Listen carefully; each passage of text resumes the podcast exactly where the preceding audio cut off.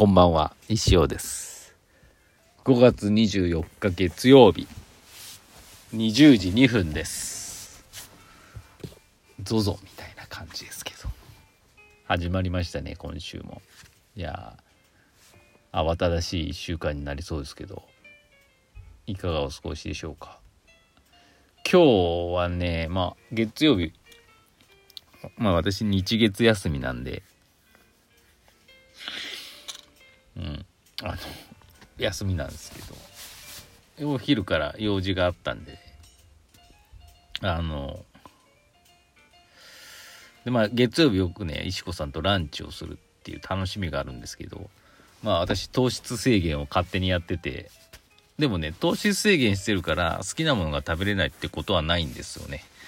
朝と夜をちゃんと糖質控えておけばまあ例えばゼロに近づけておけば昼に一気にグワッて食ったっていいんですよ。一日の合計で見ますから。っていう感じ朝はねでも朝ねほんとピザトーストの半切れぐらい食っただけでね20ぐらいいっちゃうんでねいっちゃったんですけど。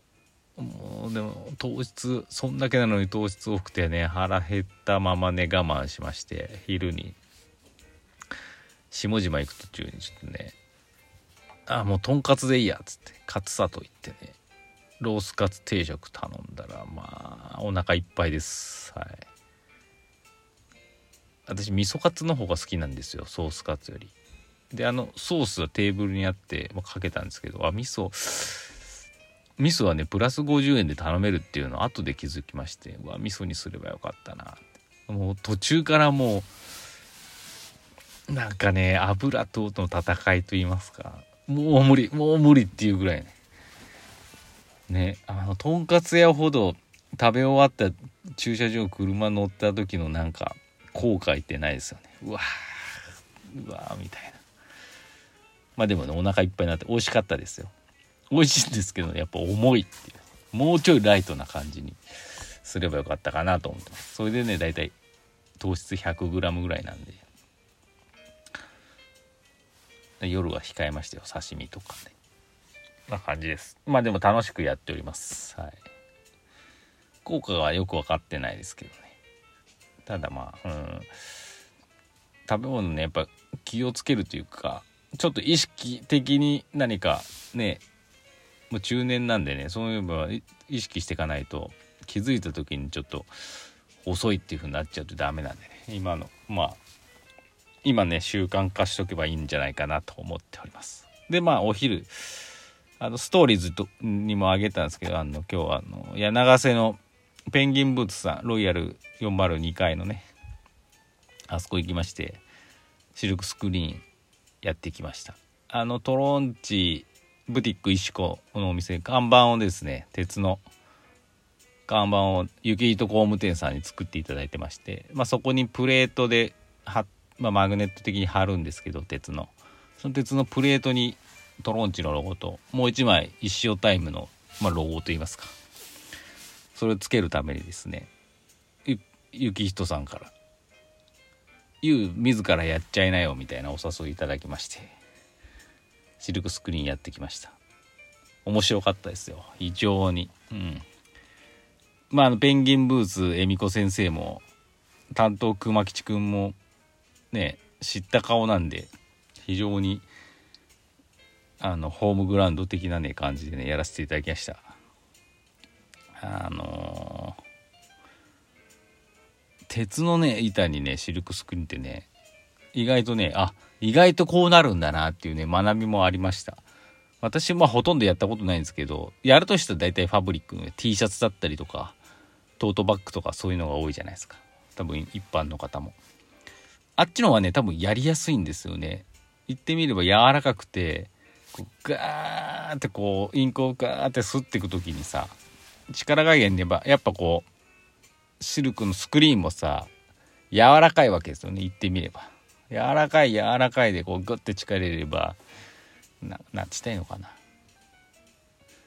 いい感じに合わさるんですけど鉄板はもうまっすぐの硬いんでなんかこうなんつったらいいのかな。ちょっとねかすれる部分がやっぱ多いなって思いました。だからね何回か普通 T シャツとかだと2回ぐらい吸ってパッて開けてできました。だけど鉄板とかああいう硬いまっすぐになったやつはね多分344回とかそれぐらいやった方がいいんでしょうね。それでもね、うん、かすれる部分がありますから。まあでもそれはね味でね全然いいんですけどねっていう話です。でまああの石フェスのクラファンでもやっぱハッピー作りますんであのシルクスクリーンもやろうかなと思ってたんで業者に頼むかペンギンブースさんで自分でやるかって悩んだり悩まか悩まなかったり。でもねちょっと楽しかったんで是非やらせていただこうかなと思ってます。な感じですかね。まあ石フェスのそうだね。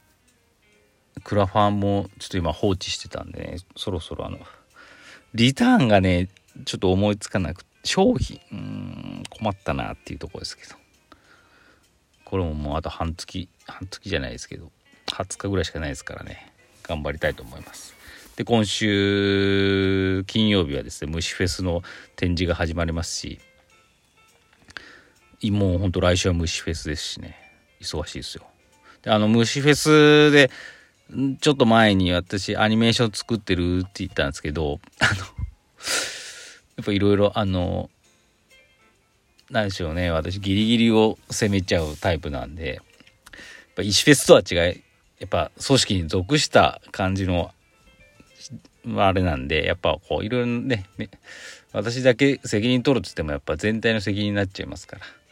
ということでですね大変申し訳ないんですけど多分私が作ったアニメーション6月4日の当日しか放映さあの現地でですね放映されないと思いますのでもしどうしても見たいという方はですね6月4日当日足を運んでいただければと思います。